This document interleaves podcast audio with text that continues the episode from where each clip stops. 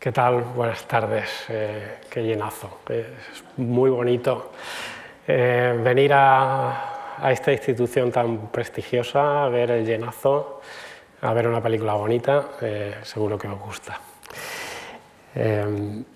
en un momento de Érase una vez en Hollywood, no la reciente película de Quentin Tarantino, sino un documental de la Metro Goldwyn Mayer del año 1974, titulado precisamente así en España, Érase una vez en Hollywood, y que se encargaba de ensalzar la gran época de los musicales en unos años 70 eh, en los que todo había cambiado para el cine americano, uno de sus narradores, nada menos que Frank Sinatra, reflexiona frente a la cámara sobre lo que supusieron los musicales clásicos en el Hollywood de la época. Dice así Sinatra textualmente, aunque no precisamente con la voz que están ustedes escuchando, sino con la suya inconfundible de formidable crooner. Dice así, los musicales eran viajes de fantasía para los espectadores de la época. Por ejemplo, el, chico conoce a la chica, luego la pierde, el chico le canta una canción y ella acaba rindiéndose. Las películas, es verdad, tenían tramas muy simples. Y Sinatra finalmente lanza una de esas frases maravillosas y certeras alrededor del género, de sus objetivos y de sus emociones. Eh, una de las frases, yo creo que más bonitas que se han podido pronunciar alrededor del musical. Los musicales de los años 30, 40 y 50 no les dirán dónde teníamos la cabeza, pero sí les dirán dónde teníamos el corazón. En aquel documental retrospectivo del año 1974, eh, Sinatra clava el espíritu de la época. Unos, unos años de hambre, de paro, de desolación, los de la Gran Depresión, a los que siguieron nada menos que una guerra y una posguerra. Sin embargo, el público continuó yendo al cine, con menor asiduidad, es verdad, pero continuó. Y los artistas siguieron haciendo películas. Productos, al menos en una parte importante, con pretensiones de sacar una sonrisa a la gente en un tiempo poco o nada apto para las sonrisas. En 1933, el año en el que Franklin Delano Roosevelt asumió la presidencia, el sistema bancario estaba en quiebra y el desempleo había llegado a la categoría de enfermedad social, sin la posibilidad de un seguro obligatorio para combatir el paro. En un informe de la Administración Federal para Ayudas de Urgencia, un analista dice textualmente, la situación en la que se encuentran los parados es tan penosa que cualquier expresión que se utilice para describirla parece histérica y exagerada. Todas las que encuentro son similares. El miedo, es el miedo lo que les conduce a un estado próximo al colapso. Tienen los nervios rotos y los invade un terror sobrecogedor al futuro. No he estado en una sola casa que no me haya ofrecido el espectáculo de unos seres humanos que viven más allá de lo que sus fuerzas y su salud pueden aguantar. No pueden pagar el alquiler y les desalojan. Ven crecer a sus hijos cada vez más escuálidos y les aterra que no tengan zapatos ni un abrigo que ponerse, y se preguntan cómo conseguir carbón.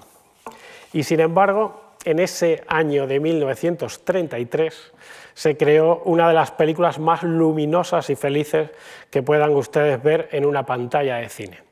La calle 42, producida por Warner Bros., dirigida por Lloyd Bacon, con guion de Ryan, James y James Seymour, y coreografías de Busby Berkeley. La película que van a ustedes a ver esta noche. Seguramente con la misma sonrisa con la que vieron entonces aquellas gentes que solo intuían desolación a su alrededor. Quizá también a no pocos de ustedes les sirva para algo semejante, para quitarse de la cabeza eh, aunque sea durante una hora y media, los problemas que ahora nos acechan, algunos de ellos nuevos, otros sempiternos. La guerra, la pandemia, el paro, la crisis económica y social y los desafíos morales. El musical clásico americano es en apariencia el género más antiintelectual de todos, incluso más que el terror. Y sin embargo es de nuevo junto al terror y quizá también a la comedia, el género que apela a las necesidades humanas más primarias. La necesidad de una sonrisa, de un movimiento de hombros, de un chasquido de dedos, de lanzar una pierna y unos brazos en direcciones distintas a las del a veces amargo recorrido vital de nuestra cotidianidad.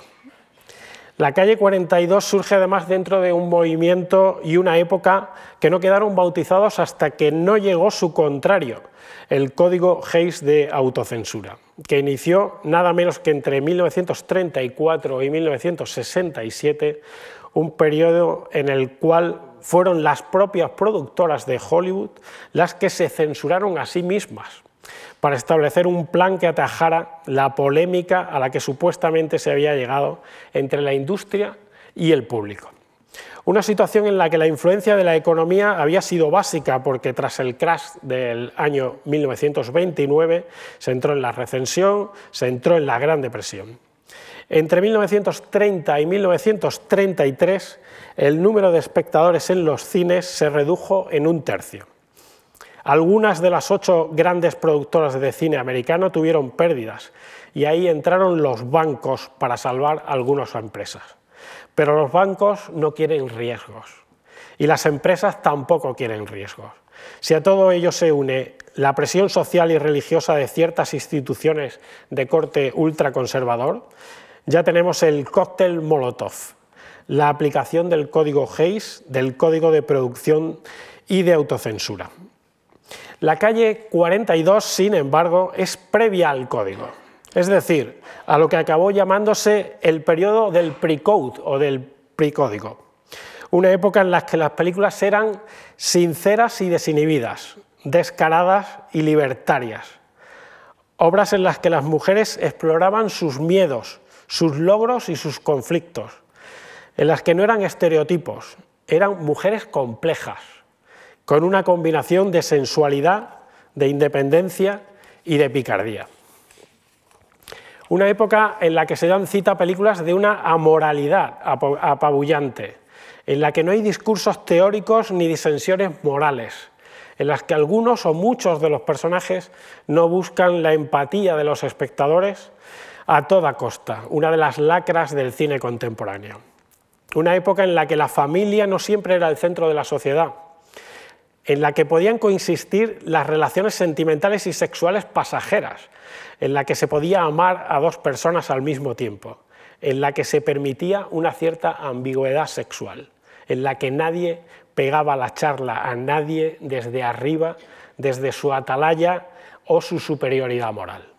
Es ahí, en esa época del pre-code, de soltura y de desfachatez, de libertad y lástima, también de pobreza económica y social, en la que hay que situar la calle 42. Lloyd Bacon es su director, después de que el elegido inicialmente, Mervyn Leroy, cayera enfermo al parecer por una amigdalitis y desde Warner decidieron sustituirlo.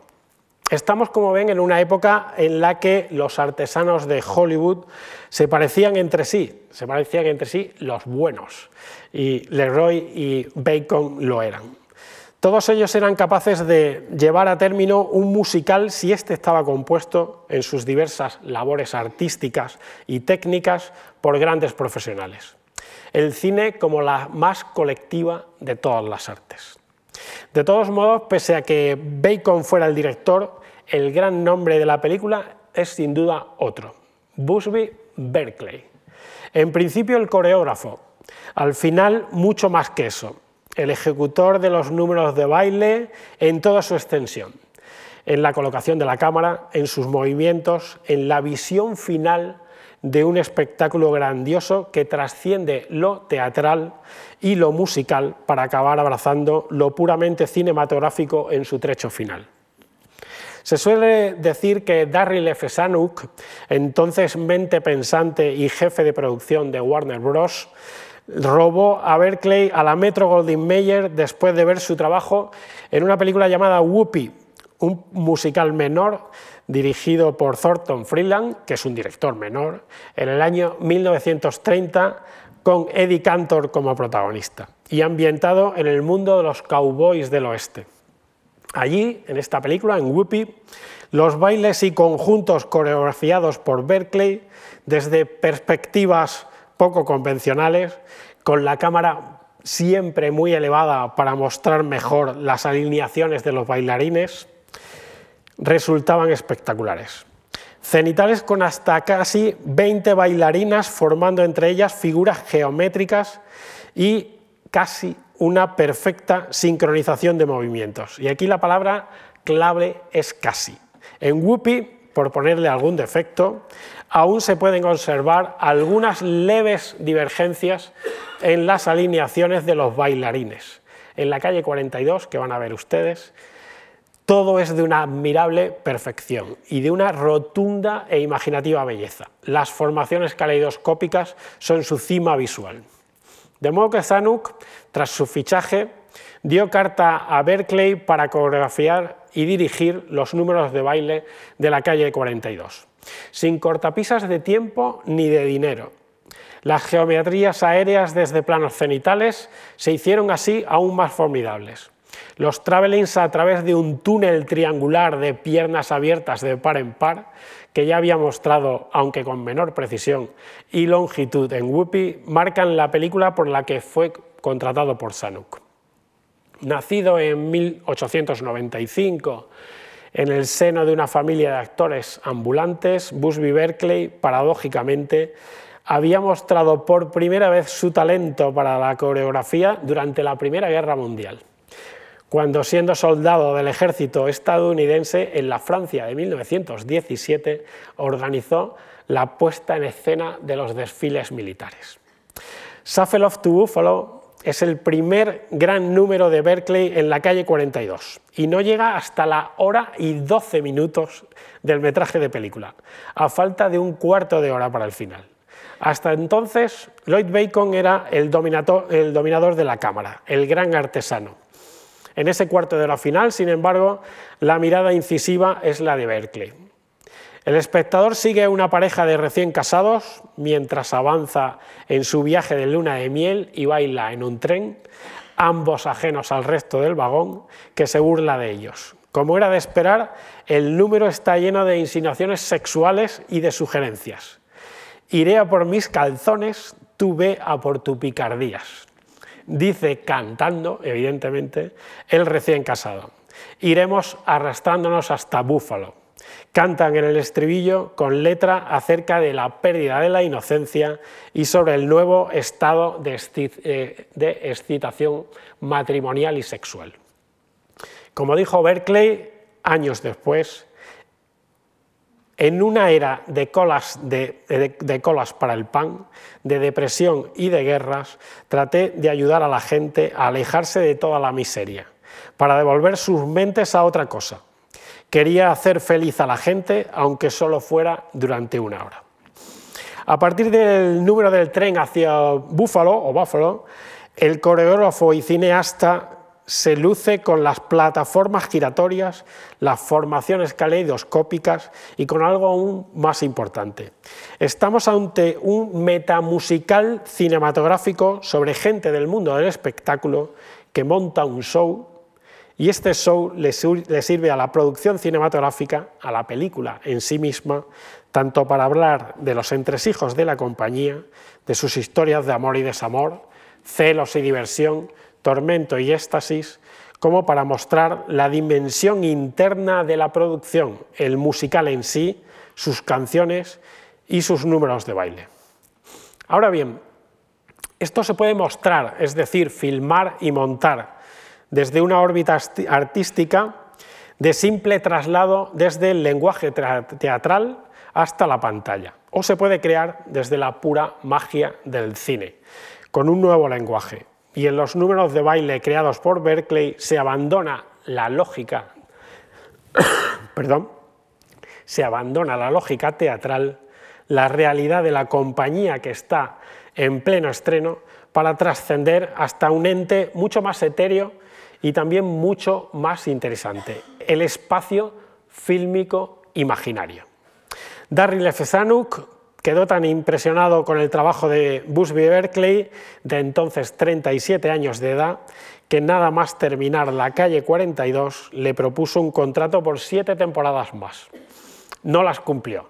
En 1935 se fue a la Metro Goldwyn Mayer para dirigir Los hijos de la farándula, el primer musical protagonizado por Judy Garland y Mickey Rooney, que poco tiempo después se convertirían en la pareja de moda en el musical del Hollywood americano. Sorprendentemente, tampoco se quedó en Warner el propio Zanuck, que se fue ese mismo año a formar la compañía 20th Century Pictures junto con Joseph Schenck, empresa que se fusionaría un año más tarde con Fox, formando la mítica 20th Century Fox. Como veis, como ven ustedes, fichajes, traspasos, renuncias, los artistas de los años 30 como contemporáneos jugadores de fútbol. De hecho, Berkey volvió a Warner tiempo después, en 1943. El guion de la calle 42 está escrito por Ryan James y James Seymour y está basado en una novela de Bradford Ropes, prolífico escritor de la época, adaptado al cine en varias ocasiones y especialista en literatura popular, principalmente novelas baratas del oeste, y que acabó haciendo guiones para las comedias de Abbott y Costello. Y el relato final, el relato final de la película tiene dos particularidades que ya hemos ido adelantando. En primer lugar, su extraña estructura. Dos actos, el inicial y el central, con cierto drama y fundamentalmente de comedia, que fueron dirigidos por Lloyd Bacon, y un último acto en el que se acumulan los números musicales, dirigido este por Busby Berkeley, con la además representación del espectáculo Pretty Lady, el que preparan y ensayan los personajes en la primera hora y cuarto de metraje. Una estructura que a partir de entonces se haría clásica en el cine musical, en el cine musical americano aunque no con tanta distinción entre las partes cantadas y las bailadas y la pura acción y el texto, es decir, más mezcladas a lo largo del relato. Así fue durante décadas hasta converger en otra película mítica, esta de los años 70, All That Jazz de Bob Fosse, el monumento musical a la hora del deceso, el que con maravillosa grandeza puso punto y casi final al género, con la muerte del alter ego de Foss dentro de la propia película. Desde entonces el musical no ha sido nunca lo que fue. Aunque haya habido formidables resurrecciones, La La Land, sin ir más lejos entre ellas. El género bien se puede decir que murió con la obra maestra de Foss. Una película, y seguimos con All That Jazz, que recuperó aquella estructura de la calle 42 y que además le añadió una serie de guiños particulares en forma de homenaje. Por ejemplo, el hecho de que al director que interpreta a Roy Seider en All That Jazz, alter ego de Foss, como decíamos antes, le acabe dando el infarto que tanto se teme que le dé al director de ficción de la calle 42. Esa estructura, desde las audiciones hasta el estreno final, se repite en All That Jazz con la vista puesta en el pasado de la calle 42. Y además aquí se unen la película en sí y los preparativos de la propia película. Es decir, audiciones en la Warner durante ese año de 1933 para representar los papeles que en el inicio de la película quieren conseguir los papeles en el musical de ficción Pretty Lady, inmerso en la calle 42. Parece un trabalenguas, pero no lo es. Es cine dentro del cine, sucesivas y apasionantes capas de cebolla, narrativas y metalingüísticas. De este modo, cientos de bailarines hicieron pruebas para conseguir los 57 papeles que había en la película. Y Busby Berkeley hizo, además de un casting de baile, un casting de rodillas. Si bailaban bien, las mujeres con las rodillas más bonitas fueron las primeras elegidas. La razón era clara, los numerosos planos detalle de las piernas de las bailarinas. El sueldo para cada una de ellas, 66 dólares a la semana.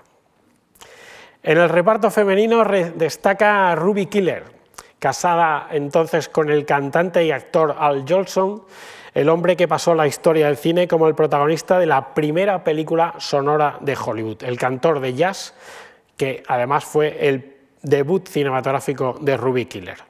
Una actriz que antes de su trabajo para el cine se había forjado como bailarina de back, un baile originado entre los afroamericanos del sur de Estados Unidos durante la era de la esclavitud, realizado básicamente con la punta de los zapatos y sin toques en su parte inferior, en los talones, y que se centraba además en el sonido de percusión y no en el movimiento de la parte superior del cuerpo, que casi permanecía inmóvil. Tras el éxito de Ruby Killer en la calle 42, al lado de Dick Powell, el protagonista masculino de la película, ambos formaron pareja en sucesivos musicales de la Warner. Aunque la que quizá conozcan ustedes mejor del reparto de mujeres es a Ginger Rogers, entonces pareja de Mervyn Leroy, el director que tuvo que dejar la película por, por enfermedad dando paso a Lloyd Bacon. Por entonces, Rogers no era aún una estrella.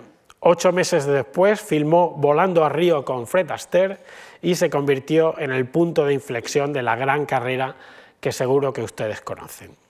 Su personaje en la calle 42 es el estereotipo de lo que entonces se llamó y se llamaba vampiresas, las chicas dispuestas a casi cualquier cosa por conseguir un papel y también por conseguir una relación con un hombre rico. A partir de aquí, el arquetipo quedó forjado del todo y fue el protagonista de una serie de cuatro películas para la Warner entre 1933 y 1938, tituladas precisamente así, Vampiresas, junto con el año de producción de cada una de las películas. Unas obras dirigidas además por, Mervyn Leroy, por Lloyd Bacon y por Busby Berkeley respectivamente, y además por separado. El título original estadounidense de aquellas películas bautizadas en España como vampiresas tampoco tiene desperdicio, Gold Diggers, es decir, buscadoras de oro. El espinoso asunto de las vampiresas o de las buscadoras de oro nos lleva inevitablemente a algo que cuando vean la película en unos minutos también se les pasará por la cabeza a bastantes de ustedes. Sobre todo cuando escuchen, por ejemplo, este diálogo entre un viejo rico y una joven actriz. Querría hacer algo por ti. Respuesta de la chica. Gracias. Contrarréplica del hombre. No, quiero decir que querría hacer algo por ti si tú haces algo también por mí. Quid pro quo. Lamentable quid pro quo, por supuesto, de parte del viejo y feo productor de la obra. No hace falta que les diga lo que está pidiendo el hombre que haga o que le haga. Tampoco hace falta que les diga si la chica acepta con buena o con mala cara, con remisión o con espontaneidad. Lo van a ver en un ratito. Lo que creo que sí que sería un error es ver La calle 42, película del año 1933, con los ojos y las gafas sociales y morales del año 2022. Por suerte, todo ha cambiado mucho y tiene que cambiar más aún, pero ha cambiado. Y el movimiento Me Too llegó, entre otras muchas cosas, por actitudes como las de este viejo productor. Pero como digo, juzgar una obra de arte como La calle 42 por algo que, queramos o no, ha existido desgraciadamente desde que el cine es cine, creo que sería una actitud equivocada. Ahí está el papel que interpreta Ginger Rogers, nada menos que llamada Annie la Disponible, de la que se dice que solo dijo una vez que no y fue porque no oyó la pregunta. Diálogos afilados, sensuales, picantes, de otro tiempo, pero del mismo modo profundamente auténticos. La calle 42 es una rapsodia de amor y lágrimas, atrevida, obscena, estridente, inteligente y muy divertida. La repercusión social de la calle 42 fue además histórica. La sección de publicidad de Warner Bros. inventó un lema para la película que era al mismo tiempo un guiño político-social y una apuesta artística. A New Deal in Entertainment. Decía la frase promocional bajo el título, jugando con el término New Deal de Franklin Delano Roosevelt, la política intervencionista del presidente de Estados Unidos que puso fin a la época de la Gran Depresión, puesta en marcha apenas unos meses antes, en el mismo año de 1933, y como programa esencial para ganar las elecciones, es decir, cuando aún no había llegado al despacho oval como mandatario. Después de ganar las elecciones, con Roosevelt ya en la Casa Blanca, este invitó a Jack Warner, patrón de Warner Bros., a su toma de posesión. Warner no fue solo, sino con toda su troupe en un tren promocional con siete vagones y cartelones con la leyenda 42nd Special Street. Junto a Warner viajaron Ruby Killer, Bibi Daniels, Dick Powell, James Cagney, Bette Davis, Loretta Young y Ginger Rogers. Por tanto, integrantes del reparto de la película y personalidades al margen de la calle 42, todos en apoyo de Warner.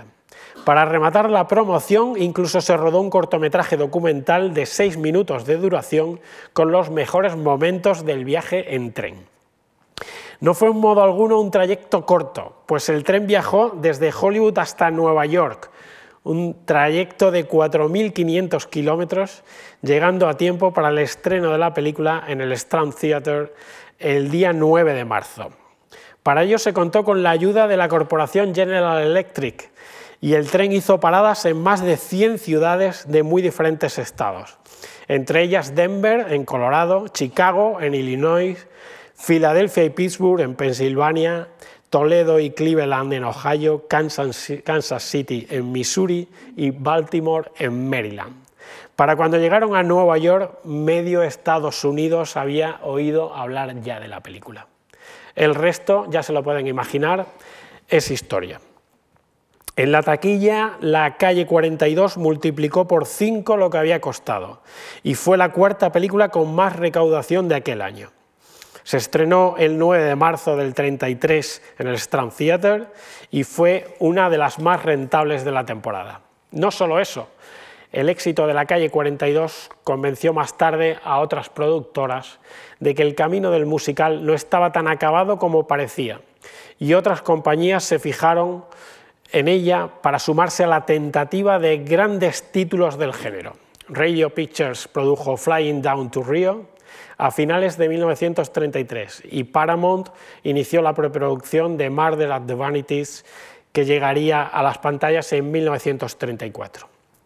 Poco después, los mismos responsables de la calle 42 filmaron para Warner Vampiresas 1933, en cierto modo una continuación de la calle 42. Eso sí, esta vez sí dirigida por Mervyn Leroy, con Berkeley de nuevo como coreógrafo y con Ruby Killer, Dick Powell y Ginger Rogers como protagonistas. Allí, en Vampiresas 1933, quizás se dé cita la cima de las figuras geométricas y en cierto modo abstractas de Berkeley, con sus bailes y sus planos cenitales. En el número junto a la canción titulada Shadow Waltz, Berkeley formó a 25 bailarinas una en el centro y dos docenas alrededor, tocando el violín y dibujando una flor que abre sus pétalos, dejando boquiabierta a la platea. Unos meses después, el 16 de marzo de 1934, unos meses después, como decía, el 16 de marzo de 1934, se celebró en el Hotel Ambasador de Los Ángeles la sexta edición de los premios Oscar la calle 42 era una de las 10 producciones candidatas al premio a la mejor película, junto a algunos títulos célebres que seguro que conocen, entre ellos Las Cuatro Hermanitas, la versión de George Cukor de Mujercitas protagonizada por Catherine Hepburn, Adiós a las armas de Frank Forzax, eh, basada en la novela de Ernest Hemingway, y La vida privada de Enrique VIII de Alexander Korda. Ganó, sin embargo, otra película considerada casi unánimemente como menor a todas estas, Cabalgata, de Frank Lloyd. La calle 42, pese a su nominación a la mejor película, solo obtuvo una candidatura más, al mejor sonido, en una época en la que las categorías que aspiraban a premio eran apenas 13 frente a las 23 actuales. Pocas películas en blanco y negro con más luz que la calle 42. Una luz que no resalta de los colores inexistentes, sino de la explosión cinematográfica y musical de sus coreografías, de la desinhibida actitud de sus personajes, de una época de aparente tristeza social en la que las películas explosionaban en las retinas del público para así quedarse pegadas a sus mentes y a sus cuerpos por siempre. Como podrán comprobar dentro de un rato, la frase esencial de la película es sal ahí como una principiante, pero tienes que volver como una estrella. Es la sentencia que domina el mundo del musical, la octogésima, octogésima séptima frase de película más importante de la historia, según una clasificación del American Film Institute. La frase que define un mundo de trabajo, de arte, de lujo, de ambición, de dinero, de espectáculo, de diversión, de risas y también de lágrimas. El mundo del cine musical. Que ustedes la disfruten, que ustedes la bailen. La calle 42 es sencillamente el cine. A disfrutarla.